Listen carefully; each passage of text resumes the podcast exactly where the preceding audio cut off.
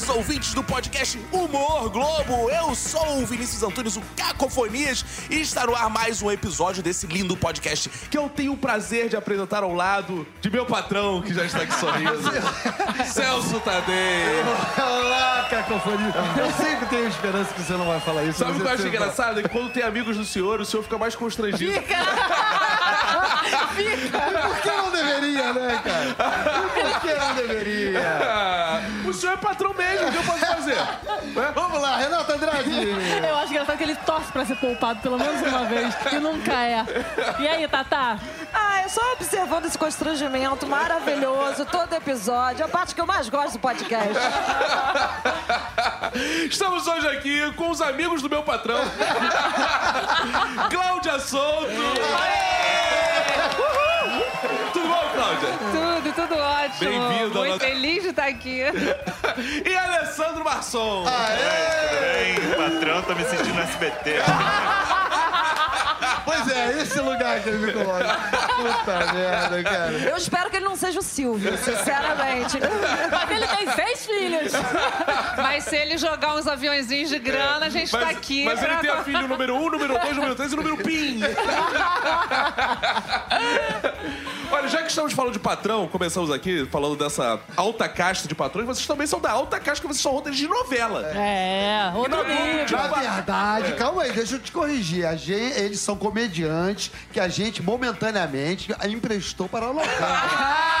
Esse gênero A menor. qualquer momento eles voltam. É, exatamente. Eu, no, no meu Twitter, né? Eu boto lá, autora, escritora e humorista. É, isso aí. Que essa é a minha raiz. A raiz a gente não nega. Não, Cláudia Souto, a gente vai falar muito sobre isso. É uma que não nega mesmo. Não mesmo. Sempre que pode, volta. Exatamente. E, aliás, eles continuam escrevendo humor na É, porque é o horário das sete que eu Claro. tô, né? Putz, é a casa do humor nas novelas, né? Assim, eu acho que é o, o- o único horário em que o humor tá em primeiro lugar e o drama vem pra dar uma aliviada no humor. É, mas eu acho que ah, tem algumas novelas das seis, principalmente as mais recentes, também que estão investindo muito em humor. E tá dando muito certo também, né? Eu acho que o humor, quando é engraçado, dá certo. É isso aí. Agora, Alessandro, é mesmo o auge da carreira do roteirista, assim, pelo menos numa instituição como a Globo ser roteirista de novela, ou quando chega também ao status de Celso Tadei, são momentos, assim, icônicos na nossa É, o estado de Celso Tadeu é uma Não, coisa para, meio cara. à parte da vida. Mas eu não vejo muito assim, não. Eu acho que é tudo meio misturado, assim, sabe? Novela, durante muito tempo, foi e ainda é o carro-chefe da emissora em termos financeiros, em termos de audiência. São os programas que dão mais audiência. A novela das nove sempre é o programa mais visto do Brasil. E sempre assim, mesmo as ruins, as que não dão audiência, são os programas mais vistos. É. Então, assim, em termos de visibilidade, eu acho que tem isso. Agora, em termos de trabalho, eu acho que tem muito isso. Eu acho que a gente já vem de uma geração que transita muito bem. E as séries, eu acho que estão chegando com força. Não sei daqui dois, três anos, como é que vai estar essa relação audiência. Se a série vai conquistar um espaço também, e aí escrever série vai ser o máximo, entendeu? Eu É. acho que é isso. Eu acho que essas coisas são, são mu- mutantes. Como a gente mutáveis. está nesse momento de apresentação para os ouvintes, fale alguns trabalhos de vocês para os ouvintes reconhecerem, assim, entenderem quem são essas pessoas que a gente está conversando hoje, né? Porque o autor, às vezes, ele fica ali por trás e, pô, e eles vão perceber que muitos dos trabalhos de vocês já viram. Bom, eu sou muito de Eva. Quero que você comece falando de Divertix. Divertix é aquele filho feinho que a gente deixa no quarto quando a visita chega. Não, mas eu quero falar sobre Divertix, que a, a Cláudia mostrou ali, cara, que é uma verdadeira humorista mesmo, comediante de raiz, quando ela estava já escrevendo novela. Naquele período entre novelas, estava se criando o programa Divertix. Cláudia Soto, simplesmente, em vez de tirar suas férias em Paris, como todo bom novelista faz, ela falou: Cara, eu tô, um eu tô precisando exercitar meus músculos de escritora. Tô fazendo novela há um tempo, tô precisando fazer uma ginástica cerebral. Pô, tem como me arrumar uma vaga aí na, pra escrever esquete? Porque ela disse, e acho que esquete é um lugar onde eu exercito. Eu acho é, é, verdade é, isso, é não verdade, é verdade. Teve dois momentos que eu, é, entre novelas, que eu pedi pra entrar de novo na linha de humor. Um foi, é, não me lembro qual a novela que tinha acabado, eu era colaboradora do Valcir. É, Eu fui colaboradora do Valcir durante cinco anos, fiz três novelas com ele. Então, entre novelas lá, eu pedi pro Cláudio Torres Gonzaga para eu entrar no Zorra antigo. E aí fiquei um tempo ali no Zorra antigo. E depois eu pedi pra ir no Divertix. Aham. Pra, pro Márcios, pra, É, pra foi. galera. Tava Pra- sendo criado. o Tava programa, sendo criado né? Exato. ainda. Porque eu acho isso, eu acho esquete o texto mais difícil de se escrever. Você tinha me falado uma vez, eu tinha Ah. perguntado pra você, você tava começando. a- a- Você tava com um projeto de pega-pega, aí você tinha acabado de me falar que tinha sido aprovado, e eu falei, Cláudio, mas você vai escrever novela, o que, que você acha mais difícil? Você acabou de escrever esquete. Você falou, cara, eu acho esquete muito difícil. É, porque o difícil da novela é a estrutura dessa história, que é uma saga que você tem que contar em cento e tantos capítulos. Às vezes duzentos. Mas a cena, aquele jogo de palavras, o fechamento, o ritmo que o esquete te exige, é muito difícil. É muito difícil de escrever. Quais novelas, assim, recentes? Ah, tá. Eu entrei na Globo em 92. Falei que eu sou de época, né? Mas entrei, assim, muito precoce em 92. Eu tenho 27 anos de Globo. Caraca, É, entrei Cláudia. precoce com 5 anos. Verdade, é, Cinco anos de olha, idade escrevendo pro Bussunda. Entrei pro Cacete Planeta. Entrei numa equipe que, é, por acaso, assim, privilegiadíssima, não conhecia os meninos. Era a única do- mulher também, né? Eu era a única mulher e, assim, quando eu, eu mandei um texto pro Caceta, o Cláudio Manuel me chamou pra conversar e disse: Você tem a nossa piada. E eu me senti condecorada, foi muito engraçado. E aí ele falou: Você quer tentar. Eles estavam fazendo um vestibularzão para novos autores. Aí ele falou: Você quer tentar sozinho ou você quer entrar numa equipe? Aí eu falei: Olha, eu venho do teatro, então eu, eu acredito em equipe. Ele: Ah, que bom, porque a gente também acredita em equipe, nós somos uma equipe, nós somos um grupo. Então vem amanhã, que eu acho que você tem o texto parecido com a galera que vem amanhã. Eu cheguei no dia seguinte, estavam na mesa Juca Filho, César Cardoso. Só são os mestres, são os mestres. Emanuel Jacobina e Olha. Mushebab. Olha que legal. E eu falei, caraca, o que eu tô fazendo aqui? Eu era a única mulher e eu sabia que tinha uma outra equipe que tinha gente de teatro e que tinha mulheres e tal. Mas, cara, eu, eu agradeço ao Cláudio Manuel até hoje, porque ele me apresentou os amores da minha vida, né? Porque depois nós viramos o Obrigado Esparro. Então, assim, eu entrei no cacete e fiquei muitos anos no humor. Fiz Sai de Baixo, Trapalhões, Divertix, é, O infantil, Zorra quando- Antigo. Aí fiz muitos infantis, É. é, TV Colosso, Bambu Luar, Pô, legal é, é, sabe? E aí eu, eu migrei para as novelas com um convite do Valcir para fazer parte de Sete Pecados. Que já estava no ar, ele estava precisando de uma força porque a novela não estava indo legal, então ele pediu mais um, um colaborador, eu entrei. E aí eu fiz Sete Pecados, Caras e Bocas, que era aquela novela do macaco, que era maravilhosa. Gente, é verdade. É, Morte a Sopra, que era da, da Flávia Alessandra era robô, era uma loucura aquilo. e era muito bom, muito bom. E aí, depois de. Em, em Morte a Sopra, a casa já estava de olho nos segundos colaboradores. Porque assim, eu virei coautora do Valcir. Ele me deu essa oportunidade de. O escrita por era nós dois, porque realmente eu, eu participava bastante do texto. E aí a casa pediu para todos os segundos colaboradores, assim, entregarem sinopses. E aí eu fiz a sinopse de Pega Ladrão. Pega Ladrão era o nome original de Pega Pega, né? Isso em 2012. Eu levei cinco anos para os meus ladrões botarem a mão na grana. Caramba, porque cara. só estreou em 2017. Que loucura isso, né? As É. pessoas não têm noção, né, Não, cara? não tem noção. é. Eu me lembro que no, no Divertix eu já tava com a, aquela nossa mesa lá enorme. Sim. Já tava lá com a sinopse rodando e já tava, tipo, pré-aprovada. E aí a Marta ficava pra mim assim: você tá caçando o sonho da novela própria, né? Marta, Marta- e Nelito. Nelito, inclusive, Marta homenageado dentro da novela. Sim, com que o personagem. personagem é. E o Rodrigo Fagundes, meu amor. Maravilhoso, maravilhoso. Então, assim, a- nas novelas, essa é a minha história. Agora eu tô preparando a, saga, próxima. A saga de Cláudia Souza, uma É. parte dela. E agora, a saga de Alessandro Marçom. É, eu também comecei com cinco anos. É verdade, eu, eu tive duas fases de TV Globo, assim. Eu fiz a primeira experiência que eu tive, eu fui para São Paulo para trabalhar como ator. E tava fazendo duas peças de teatro e uma novela no SBT. Cara, maravilhosa. Como ator. Maravilhosa. Temos Gente, imagens. temos Gente, eu não sabia isso. disso. Temos imagens. a novela. Razão de Viver. Eu era um motoqueiro, eh, elenco de apoio. Sensacional. E minha moto devia ser muito ruim, porque eu ia na oficina mecânica consertar a moto todos os capítulos. Era minha função era levar a moto, subir com a moto e tirar a moto. Era esse meu trabalho durante um ano. E eu tinha um pouco esse sonho de trabalhar como ator. Eu achei que era isso que eu queria da minha vida e tal. E aí eu tava fazendo duas peças e essa novela. E eu comecei a odiar muito aquilo. Eu comecei a pensar num grau. Eu falava, que coisa chata. Assim, eu, eu, ia, eu tava em cartaz no Teatro Rude Escobar, fazendo piquenique no front do Rabal. E era quinta domingo. E eu não suportava. Chegava sexta-feira, eu falava, eu quero cancelar. Sabe? eu não quero abandonar fazer a temporada. isso. Uma puta peça, né, cara? Mas pra mim, Pra assim, todos os atores falam, ah, nunca é igual. Pra mim era igual. Era igual.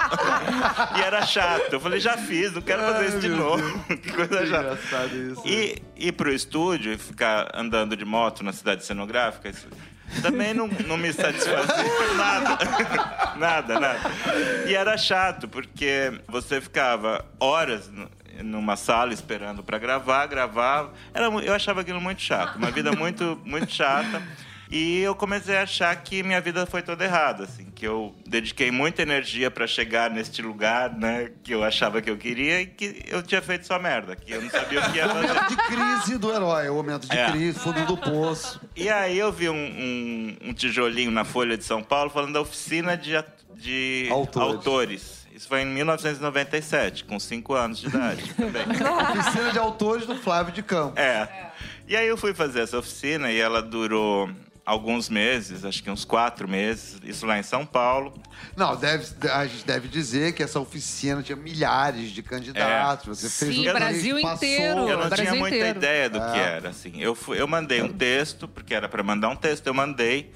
Eu, eu não tinha muita noção de roteiro, nunca tinha escrito um roteiro, mas tinha lido muito teatro. A sua prova foi qual? Adaptação de que? De que... É o filho pródigo da Bíblia. Olha, caraca. E aí eu lembro que eu peguei um livro do Sid Field, que é uma receita de fazer roteiro de Aham, longa-metragem. E tinha que fazer um, um roteiro de 12 páginas, eu lembro. Não sei porquê, era, mas eram 12 páginas. E a receita de- do Sid Field era de 120. Eu falei, bom, cada 10 páginas eu faço uma. Vai dar 12. Adaptando a É. receita. Deu certo. E aí, assim, então é, o Sid Field, falou, nas primeiras 10 páginas você tem que apresentar seu protagonista. Eu falei, uma página. Uma página. Na página 30 tem que ter o primeiro plot point. Página 3. e assim Era foi, e com isso eu passei na oficina. E fui fazer oficina de, de roteiro de novela. E fiquei meses ali, e era mais ou menos um Big Brother, porque as pessoas recebiam cartinha e eram Saía. eliminadas. Muito choro, Choro. muita dor. Gente, isso é muito Muita humilhação. É. muito Você bizarro? Não, eu Eu- soube. Eu acompanhei os amigos. E eu aí, assim, também. Eu, seguinte eu cheguei no final dessa oficina, ah, eram seis pessoas, e esse processo todo começa com mil pessoas, eu acho que mandam esse roteiro. No fim, ficam seis sobreviventes. Mas, enfim, eu fiz todo esse processo, e durante a oficina você vai abandonando os seus trabalhos, porque é uma coisa, além de ser desgastante emocionalmente, tem um, um volume de trabalho muito grande que você tem que fazer. Ou seja, eu fiquei desempregado no final e não fui contratado.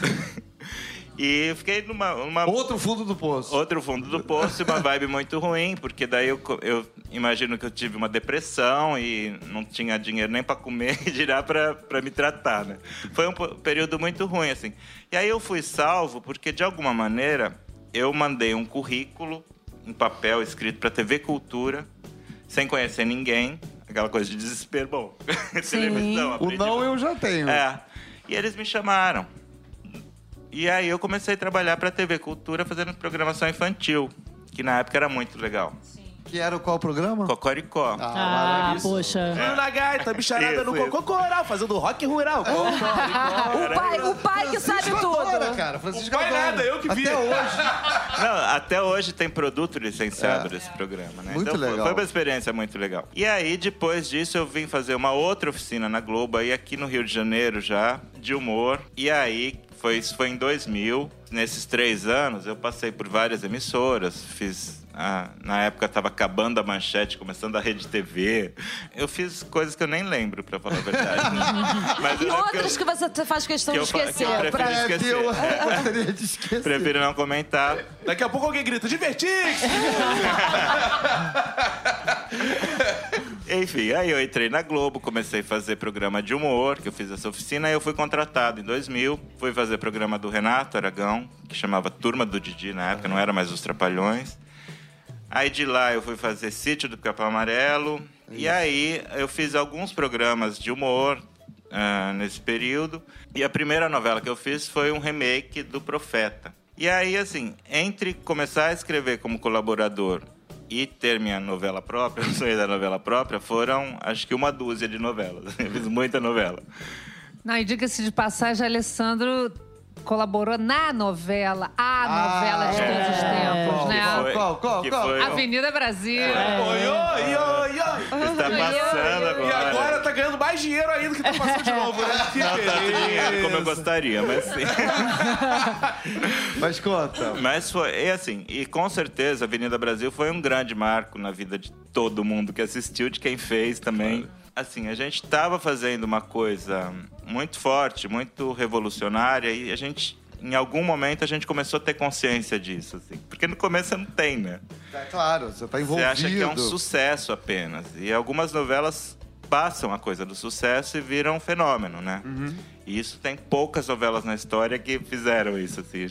Dá pra contar, sei lá, Rock Santeiro. Vale tudo. É. Dá pra contar, assim. É claro. E a Avenida Brasil foi isso, assim. E com essa colaboração em Avenida Brasil, eu acho que deu esse up na minha carreira que eu pude, assim, apresentar uma sinopse. E ser ouvido, né? É, Recebido. porque você acaba, né, fazendo parte de uma coisa que realmente foi muito boa, assim. Depois de Avenida Brasil, eu ainda fiz outras novelas como colaborador, fiz Joia Rara, que ganhou o M, que foi uma coisa muito legal, também.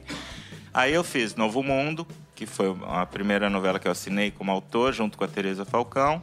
E agora vou fazer Nos Tempos do Imperador, que é uma a próxima novela das seis. Estreia em março. E aí eu venho com a minha pergunta que é: vocês já eram noveleiros antes de escrever novela?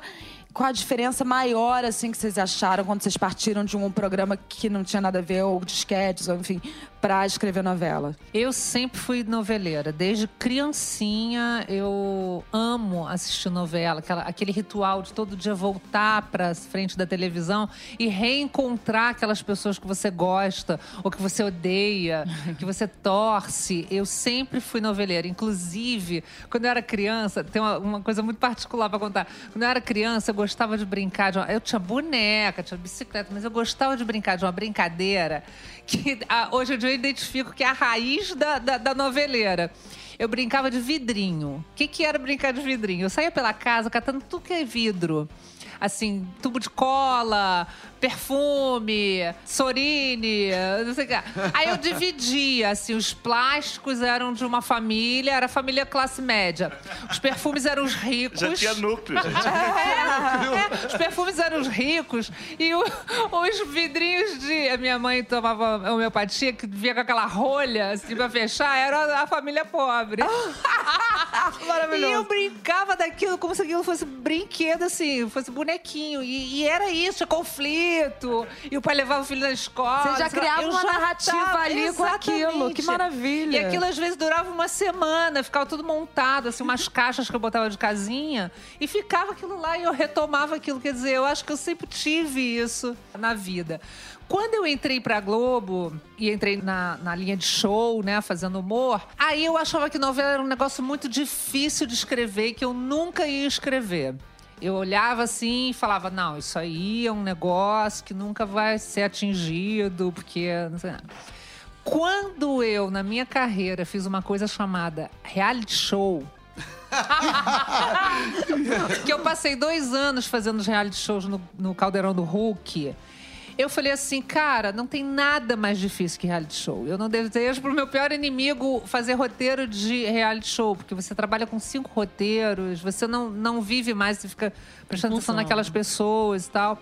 Foram dois anos, assim, muito, muito difíceis. E aí eu falei assim, agora eu posso fazer novela. Porque agora é que nem você dirigir um caminhão pra você depois pegar um carrinho esporte e sair. Nossa, cara. você falando de novela, eu tô você. Antigamente que achava que a novela era, era tipo mais- bicho Sim, de sete é, cabeças. É, achava, achava. Mas aí, aí eu te digo o seguinte: você gostar do gênero que você está escrevendo facilita. Facilita muito, É. né? Completamente, assim. Inclusive, eu prefiro trabalhar com colaboradores que gostam de novela, que sabem sobre novela, do que não. Não é, não é regra. Sim. Eu também trabalho com pessoas que têm me, me dado outras informações que entram para novela. Mas o cara que já tem a novela no sangue, que, que acompanha, que É, sabe a história. relação, é. É, assim, sabe os nossos clássicos, né? O Nós nosso colega, o. Wendel Beidelac. É, o Wendel Beidelac, que, que né, eh, trabalhou com você, agora É. tá trabalhando com a Lei. Ele é uma biblioteca viva É, da, é. novela, da, da história da novela novela brasileira. no, no sangue, Tem, né? total. O Wendel é esse cara. Eu, eu quando chamei o Wendel pra colaborar em Pega Pega, ele nunca tinha escrito na Globo.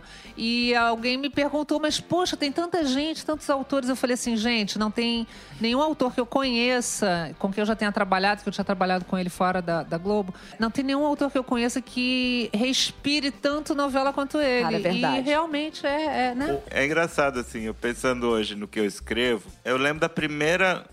Claro, não deve ter sido a primeira novela que eu assisti, mas eu lembro da primeira cena que me marcou numa novela, que era uma TV ainda preto e branco. A novela era A Sucessora.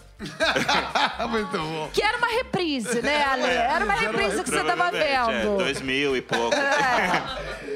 É, era muito recente. A Suzana Vieira era mocinha.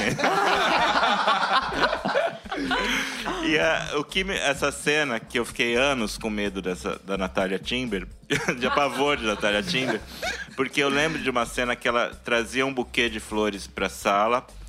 E a Suzana Vieira começava a falar, ela se tomando de ódio, se tomando de ódio. Acho que ela era empregada, ela era a governanta da casa. E acho que ela não podia dar umas porradas como ela queria. Ela começava a apertar aquela, aquelas rosas que ela tinha colhido e começava a escorrer sangue da mão dela. A Natália Timber. A Natália Timber, Cara, né? a imagem é com que ódio, fica, né? assim. E eu lembro da TV preta e branca, aquele sangue pingando. Sangue assim, aquela preto, cara né? da Natália Timber. Eu fiquei anos com medo dessa mulher. Mas pavor, não podia ver essa mulher que eu saía correndo, assim.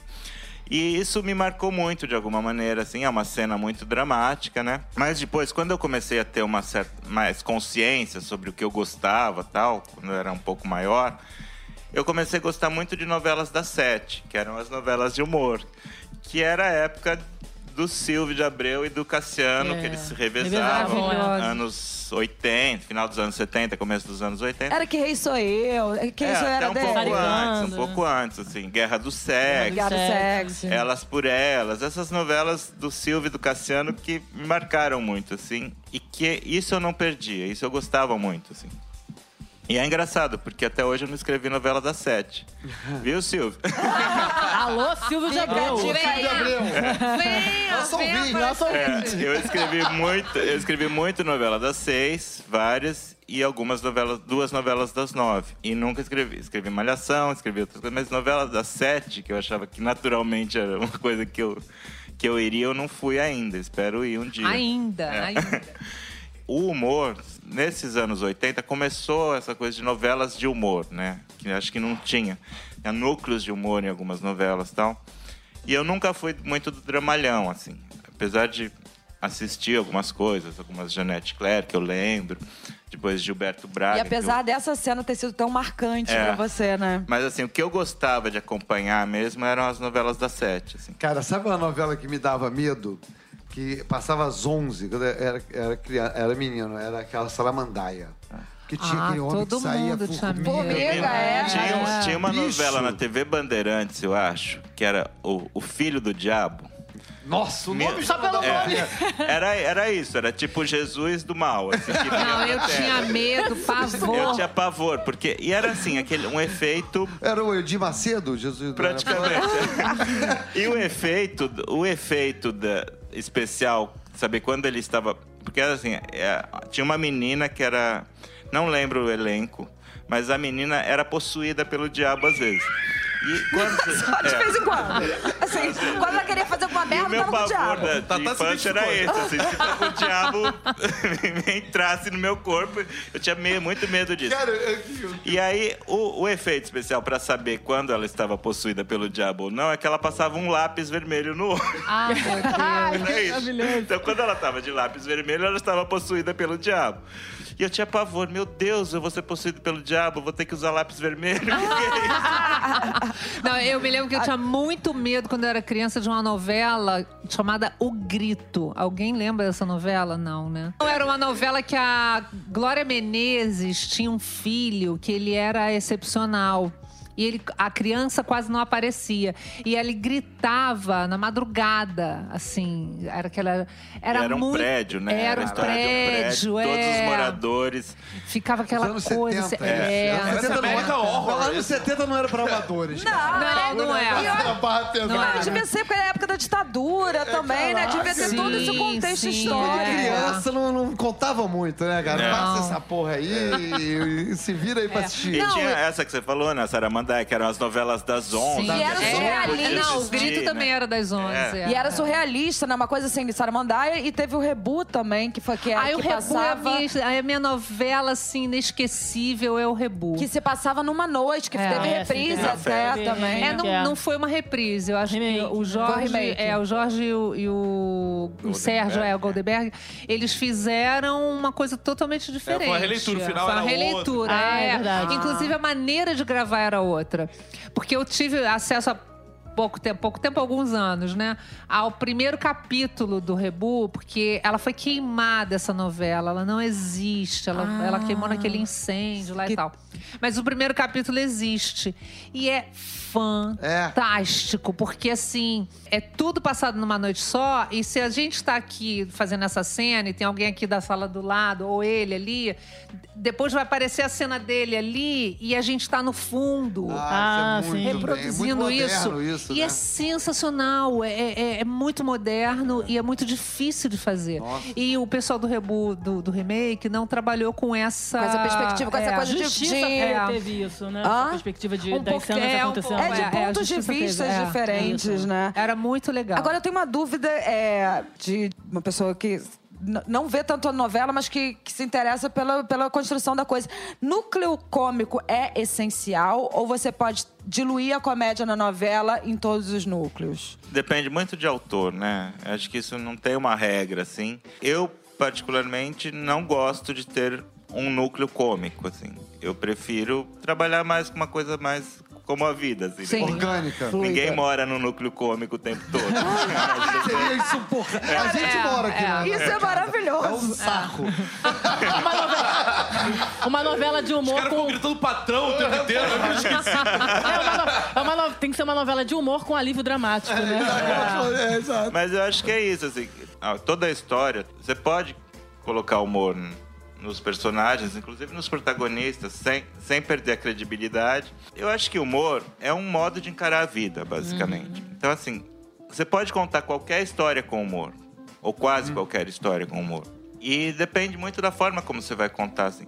Eu não gosto de dividir isso, assim. Ter um núcleo dramático que só Sim. sofre e um núcleo cômico que só faz palhaçada. É, eu também. é. Eu acho, Não, eu não. acho.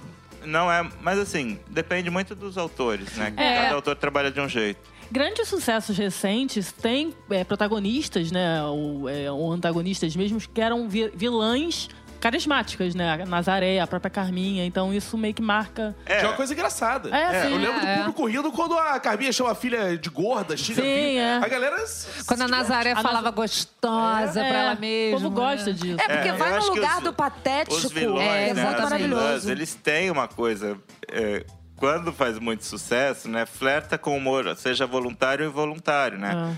A Perpétua, por exemplo. Ah. Sim, Não era é. uma personagem essencialmente de humor, mas era engraçada, Sim. né? Era- ela fazia Era quase coisas sem tão querer, né? ridículas que chegava a ser engraçado. É.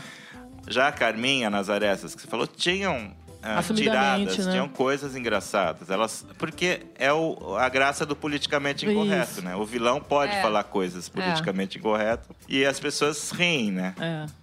Deixa eu perguntar uma coisa pra vocês. Aqui tem essa questão da obra aberta. Como é que é isso na, real, na real, assim, pro autor de novela, assim? Vocês, obviamente, têm a sinopse, essa sinopse é trabalhada durante, às vezes, anos.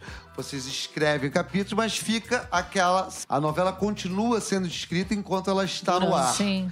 Aquela pergunta de repórter, né, que sabe a resposta, mas quer saber pro público. o público quer saber. É, o público quer saber. Mas é verdade que ela pode mudar de qu- qu- qu- quanto isso acontece e como é que a experiência de vocês nesse sentido? Se ela muda de rumo, é, morre protagonista, cai personagem, a experiência de vocês, assim, que já aconteceu de pra gente ilustrar É, uma história. vez eu falei num debate assim que novela é um organismo vivo que você vai alimentando com a raçãozinha todo dia. Tamagotchi, né? Um Tamagotchi. É, é, é. Apesar de estar aquela sinopse, tá toda consistente ali. É, mas assim, eu, eu pelo menos posso falar por mim, Sim, né? sim, Assim, eu sou eu muito gostaria. influenciada por vários elementos. Primeiro, os atores. Ah. Os atores, eles trazem coisas pro personagem que às vezes você não pensou. Tive em Pega Pega um personagem que nem ia ter uma história. Ele era um amigo do personagem que era o Guilherme Weber fazia o gerente do hotel. E ele tinha um amigo que era drag queen. O, o- Gabriel Sanches entrou pra fazer uma participação, assim, ele ia ficar a novela toda, sabia, tinha o núcleo da, da boate Strass, mas ele ia ser o amigo do Douglas, que era o, o gerente. Só que o Gabriel trouxe uma, uma luz, uma coisa tão in- incrível com o trabalho dele de drag, porque ele é, ele tem esse trabalho fora também, né? Porque ele e o Alessandro são as Sara e Nina, que são uma dupla de drag queens que cantam, fazem shows. Ah, eu e- fui no show delas. então, são maravilhosas. Maravilhosas. E ele trouxe uma, um- uma humanidade, um brilho, uma beleza, porque ele ficava lindo de, de rúbia, que eu fui criando junto com ele. Eu Olha fui, que fui dando corda, fui criando. Cara, ele acabou que teve uma história incrível. E eu, é, através desse personagem e da, da boate, o conceito da boate qual era? Uma boate de drag queens às sete da noite. Então eu falei pro, pro, pro Luiz Henrique, meu parceiro no, no crime do Carioca Palace, que, que eu falei assim: tem que ser uma boate é, kids friendly e vamos com o conceito Katy Perry. Muito bom!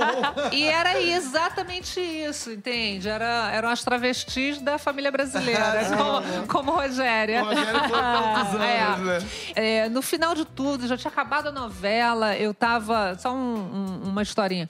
Eu tava procurando um apartamento pra me mudar e tal. Eu- o cara da imobiliária, ele morava em. Ele tava aqui no Rio, mas ele morava eh, nos Estados Unidos. Aí falou: Ah, eu assisti a sua novela de lá, na, na Globo Internacional tal. Eu falei: Ah, que bom. Ele falou: Sabe que a sua novela mudou uma coisa na minha cabeça? Eu falei: O quê? Ele falou: Cara, lá em, em Miami tem muito travesti.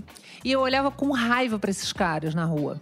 Só que aí eu fui assistindo a tua novela e eu fui vendo a vida da Rúbia, o- o- as tristezas que ela passava, o drama, não sei o que lá. Hoje em dia eu olho diferente pra esses caras. Me deu uma coisa que eu falei assim: a gente faz novela pra isso. Imagina, a gente faz Que novela pra legal. isso. Mas pra- mudou alguma coisa de mim. Eu quis sair do armário, virar travesti. Também seria Era uma possibilidade, Também né? seria ótimo. lacraia.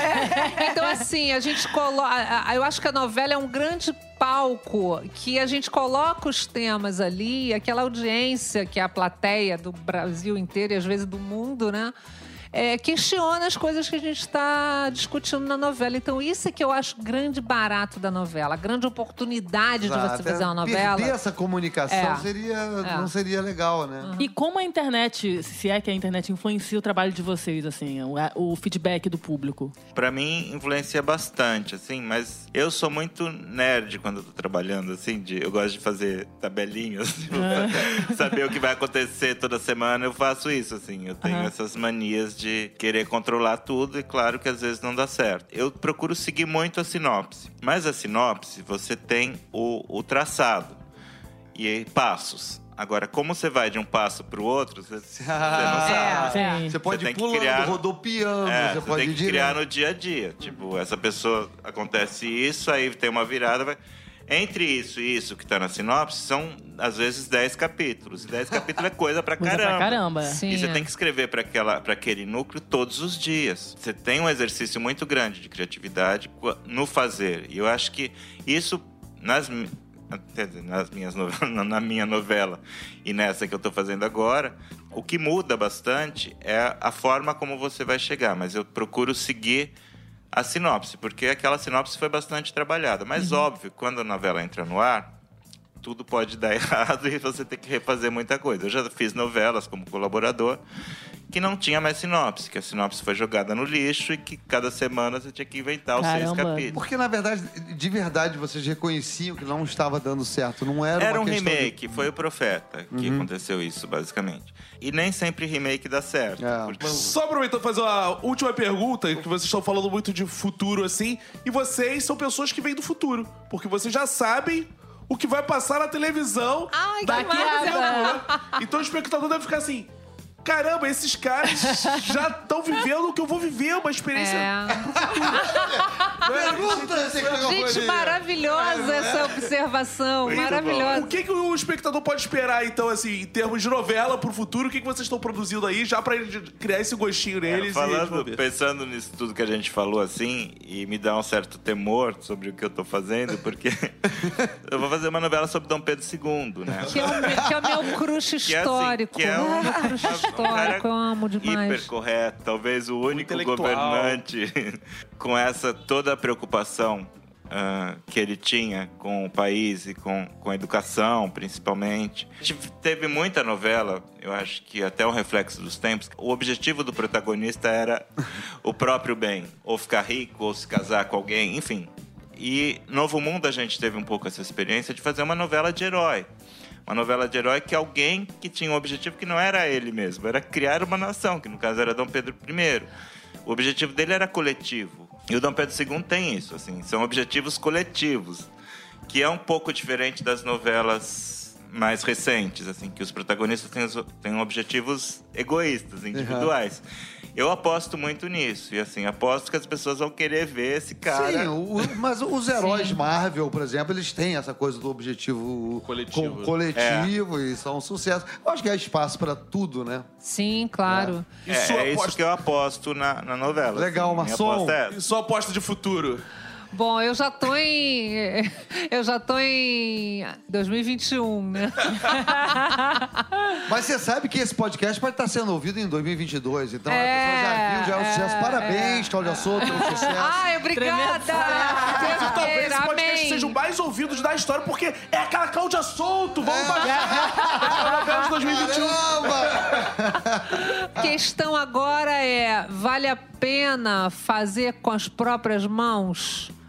Seja a, a justiça, seja a, a- a perseguição de, de alguma Uma coisa que você. importante hoje em dia. É, e, e para mim, a palavra que tá me guiando nessa novela nova, apesar de ser uma comédia, assim como Pega Pega era uma comédia, mas tinha uma questão ética muito forte sendo debatida, aqui é uma comédia, mas a questão da coragem é que tá me movendo. Porque eu acho que legal. nos tempos que a gente tá vivendo, a gente tá precisando ter muita coragem para tudo. E assim chegamos ao final de mais um episódio.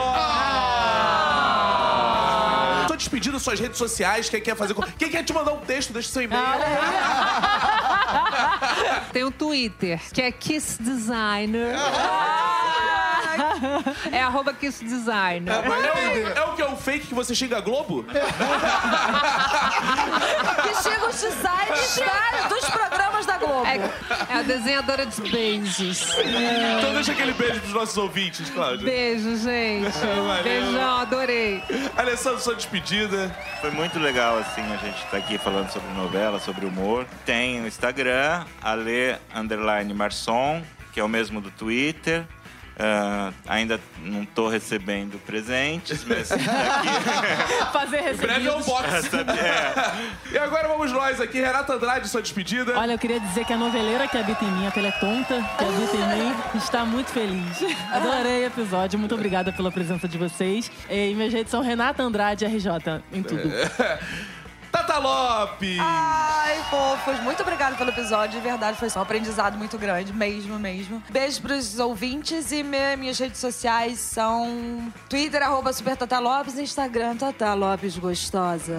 Celso Tadei gostoso. Cara, são só coração, só amor. Beijo. Arroba Celso Tadei com dois Ds. Gente, muito obrigado pela presença, prazer. Estou já curioso pelas novelas de vocês, vou acompanhar e vou falar, pô, gravei com esses caras porque vai ser um sucesso, tenho certeza disso. Eu sou Cacofonias em todas as redes sociais. Beijos, tchau!